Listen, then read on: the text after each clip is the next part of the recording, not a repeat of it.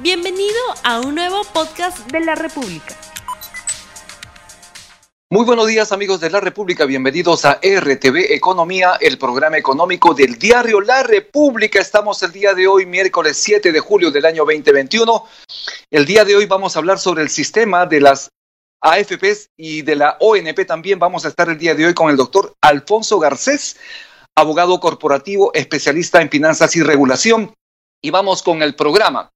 La Comisión de Economía y Finanzas aprobó ayer otorgar pensiones proporcionales a los afiliados de la UNP que no cumplieron con 20 años de aportes y que no cuentan con una pensión. Del mismo modo, se aprobó un proyecto de ley para permitir la libre desafiliación de las AFPs y que estas personas puedan pasar sus fondos previsionales a otras entidades del sistema financiero. Sobre este tema vamos a hablar con Alfonso Garcés, abogado corporativo, especialista en finanzas y regulación, ex viceministro de Justicia y ex jefe del gabinete de asesores del Ministerio de Economía y Finanzas, a quien le damos la bienvenida. Muy buenos días, doctor Alfonso Garcés.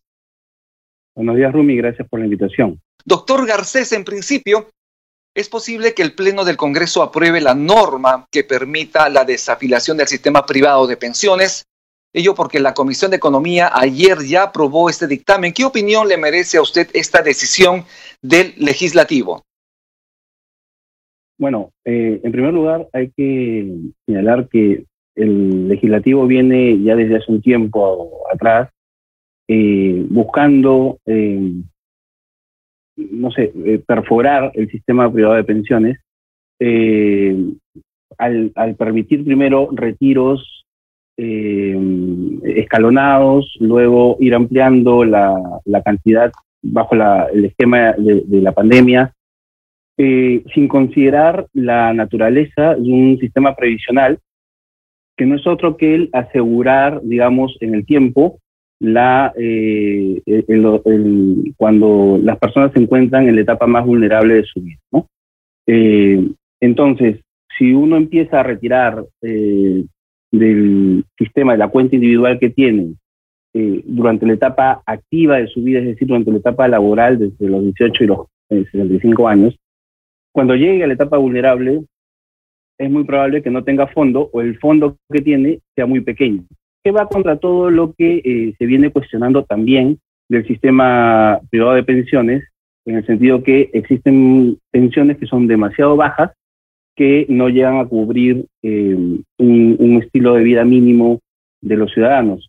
Ese mismo resultado lo van a alcanzar si siguen permitiendo, digamos, el, eh, el retiro masivo de, eh, de, los, de los fondos de pensiones, ¿no? Uno de los problemas cuestionables es que precisamente no existe competencia en el sistema previsional y es por eso que el Congreso está abriendo el abanico con la finalidad de que sean los bancos, las cajas municipales, rurales, entre otras, las que puedan también administrar y buscar dar rentabilidad para los fondos de los afiliados al sistema previsional privado. Pero usted señala que se está de alguna manera horadando el sistema, como que se está eh, haciendo, digamos, eh, un inviable, digamos, este tipo de, de, sistema previsional en el país. Pero en ese sentido, ¿no sería mejor de alguna manera abrir el abanico para que haya más competencias de tal manera que haya menores comisiones para los afiliados y también buscar la mayor rentabilidad para sus fondos?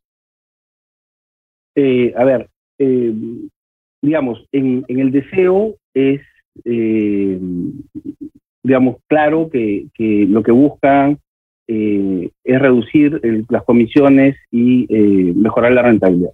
No obstante, no hay que olvidar que el sistema privado de pensiones eh, es un mercado en el que existen barreras de entrada, ¿no? Es decir, existen altos costos de inversión para poder ingresar a este tipo de mercados.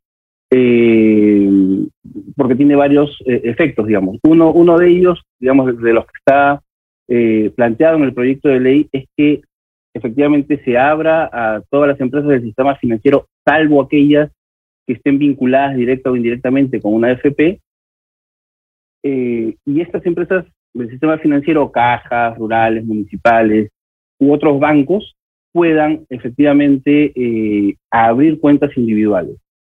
Eh, el problema de eso, como, como, mencioné, es que existe una barrera de entrada muy grande que es el, los altos costos de inversión que una caja no va a poder probablemente asumir porque aquí estamos hablando de una cuenta eh, bancaria, ¿no? Las cuentas bancarias, recordemos, están protegidas por el Fondo de Seguro de Depósito. Entonces, aquellas cuentas que estén o aquellos fondos que tengan más de eh, la cobertura, que es 107 mil soles, eh, estarían desprotegidas o no entrarían a este, digamos, no aplicarían esta norma porque eh, lo que implica es que la, el banco o la entidad financiera tenga que realizar mayores incrementos de patrimonio para poder cubrir ese fondo de seguro de depósito, lo cual es muy poco probable que ocurra en la realidad. Entonces, si ocurriera en la realidad, es que van a proteger el seguro, eh, el fondo hasta el monto de los 107 mil soles, quedando desprotegida la pensión o, la cuenta con fines previsionales por el excedente. ¿no? En, buena cuenta, solamente podrían entrar eh, afiliados en la realidad que tengan un fondo pequeño de 107 mil soles. Eh, ese fondo de 107 mil soles alcanzará para que puedan tener mejores pensiones o para ser más rentables. Recordemos que el sistema privado de pensiones son fondos de inversión, o sea, tiene dos componentes, ¿no? Un fondo de inversión que busca hacer rentable ese fondo, crecer más cada vez más ese fondo, y otro componente que es la administración de ese fondo, que implica la recaudación, la cobranza y finalmente el pago de la pensión. Eh, con este mecanismo no, va, no se van a aprovechar las economías de escala que eh, hoy se pueden aprovechar. Es decir, un fondo más grande va, a generar rendimientos más grandes que un fondo más pequeño. ¿no? Entonces, al final, ese efecto de bajar comisiones, las comisiones se van a repartir entre la cantidad de afiliados que hay. Mientras menos afiliados hay, mayor comisión. Mientras más afiliados hay, menor comisión. Por eso fue que en el año 2012 introdujo una reforma al sistema privado de pensiones donde las comisiones han bajado, digamos, de manera eh, considerable y la rentabilidad ha subido.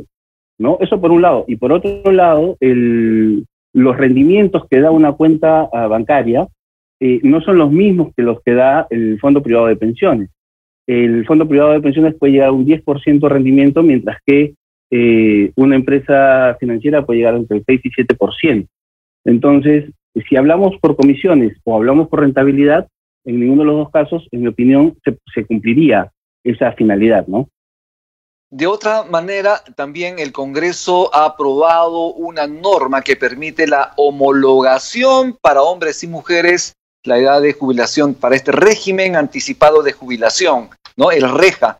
Ahora es, el plazo es de 50 años, ¿no?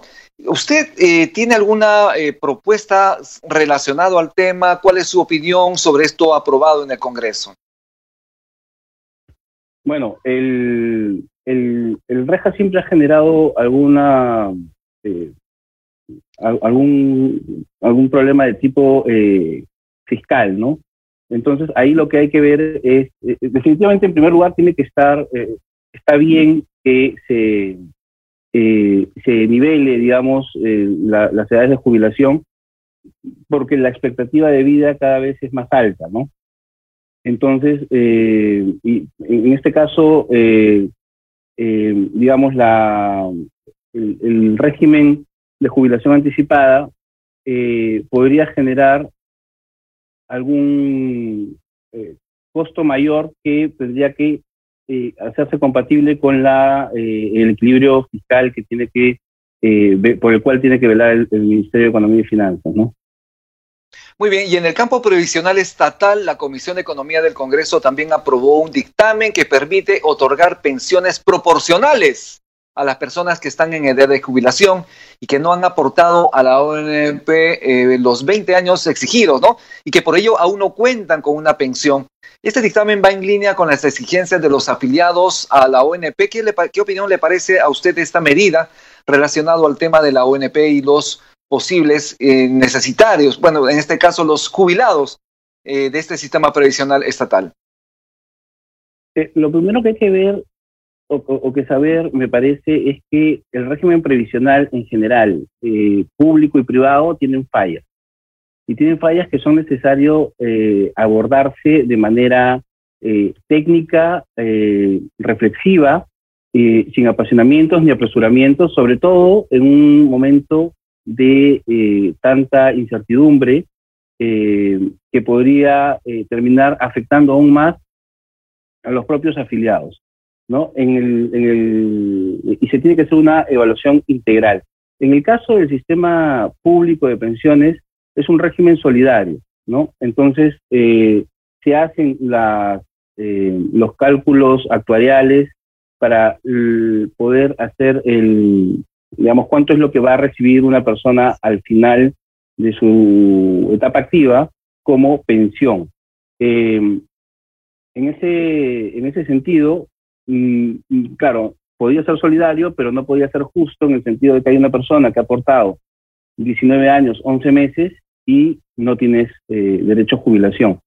Entonces, eh, lo que sí debiera eh, mm, resaltarse es que eh, está bien que hayan medidas, digamos, para que aquellas personas que no llegan a, los 20 años de aporte para recibir una pensión completa puedan recibir, digamos, de acuerdo a lo que se, a lo que se aportó, con algunos criterios que permitan mantener el principio de solidaridad que tiene un sistema público eh, de pensiones, ¿no? En su opinión, con la sostenibilidad financiera. Claro, es importante ese asunto. ¿Qué considera usted que debe ser prioritario en una reforma del sistema previsional en el país? Porque tenemos dos sistemas, uno privado y uno público, que de alguna manera tienen posiciones contrapuestas. ¿Qué debería ser entonces lo prioritario para reformar el sistema previsional en el país, que seguramente será un encargo importante para el siguiente gobierno y el siguiente Congreso? Sí, eh, a ver, en mi opinión, el, el sistema público, bueno, cuando, cuando nace el sistema privado en el país, nace porque era un sistema que no era sostenible financieramente, ¿no? El Estado no tenía recursos para poder financiar las pensiones y por eso se genera el sistema de capitalización individual, ¿no? El sistema privado de pensiones. Yo creo que debiéramos eh, apuntar hacia esa, eh, hacia ese, digamos, en ese, en esta trayectoria, en ese horizonte, porque en el mundo también ya están, digamos, virando aquellos países que tienen un sistema público a un sistema eh, privado porque eh, hace sostenible el sistema.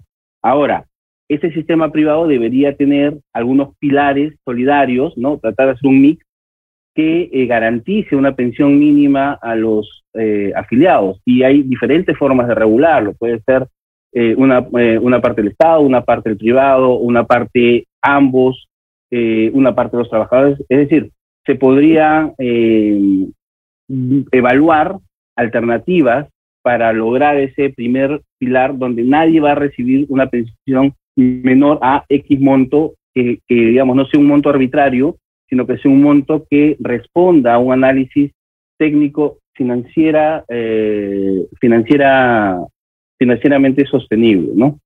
Entonces yo creo que debería, eh, digamos, en, conclusión, eh, tener un pilar más bajo, eh, buscar incentivos más bien a que las empresas, entidades administradoras de fondos de pensiones busquen seguir, porque ya lo están haciendo, ¿no? Pero seguir reduciendo las comisiones, ampliando la rentabilidad y tal vez alinear los incentivos en el sentido de que si mi fondo cae en un porcentaje, también mi comisión debería caer en ese otro porcentaje, ¿no? Entonces, los, principales, creo, eh, cuestionamientos están por el tema de comisiones, por el tema de, eh, de que cuando el fondo cae no se logra, digamos, eh, sigues pagando la misma comisión, es decir, ellos siempre ganan y uno cuando, cuando por razones exógenas o endógenas pierde, cae el fondo, siguen pagando la, la misma comisión, ¿no? Y el proyecto, digamos, para, para redondear la idea, el proyecto de ley más bien no, no busca, el, aprobado ayer en la Comisión de Economía, no busca alinear estos incentivos porque, digamos, como hay barreras de entrada, altos costos de inversión, lo que va a propugnar una empresa de AFP al no poder, digamos, un banco, cuando un grupo económico que tiene una AFP como no va a poder participar directamente en, este, en las cuentas individuales eh, con fines previsionales porque tiene, está vinculada a una AFP, entonces lo que va a buscar hacer probablemente es no tener la AFP. Recordemos que cuando se creó el sistema en el año 2012, se reformó el sistema, eh, habían cuatro y lo que se buscaba con la reforma es incorporar a un, a un jugador adicional, a un quinto. Eh, sin embargo, lo que ocurrió es que AFP Horizonte fue absorbida, ¿no?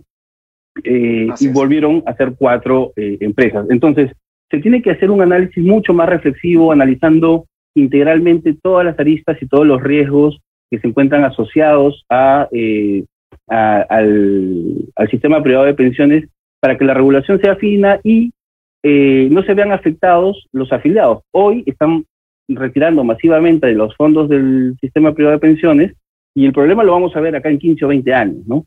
Eh, a propósito de ello, Sí, eh, doctor Garcés, a propósito de ello, es justamente el, Congreso dio la oportunidad para que los afiliados al sistema privado de pensiones puedan retirar hasta 17.600 soles, ¿no? Es el retiro que está ocurriendo en este momento, las personas están haciendo sus solicitudes, sus trámites y ya están recibiendo en tres armadas.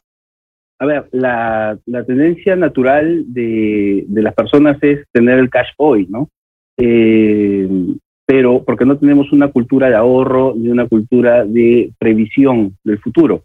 Eh, pero, digamos, precisamente eh, cuando existe esta, eh, a estas fallas es donde el Estado debería intervenir, ¿no? No se trata de, digamos, come hoy todo lo que quieras y, hambre mañana, ¿no? pan hoy, hambre mañana. ¿Qué es lo que puede ocurrir? Este, recordemos, no es el primer digamos, la primera oportunidad en que pueden hacer el retiro. Esta es la tercera o cuarta vez que se hace, eh, que se abre el sistema para que puedan retirar los fondos. ¿no?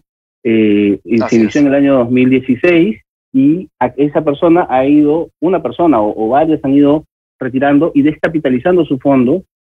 Al final, luego vamos a tener el problema de que vamos a tener una pensión muy baja, y vamos a decir que, eh, digamos, eh, no va a alcanzar, que es irrisoria, cuando en realidad no es el problema del fondo, porque eh, no se entiende la vocación de un horizonte de largo plazo, ¿no es cierto?, que, en el que tiene un sistema privado de pensiones versus, por ejemplo, los bancos que tienen inversiones de corto y mediano plazo, ¿no? Porque actúan como agentes o son agentes, tienen eh, el principal objetivo es un agente de intermediación financiera la lógica, la naturaleza de una administración de fondos de pensiones es completamente distinta. ¿no?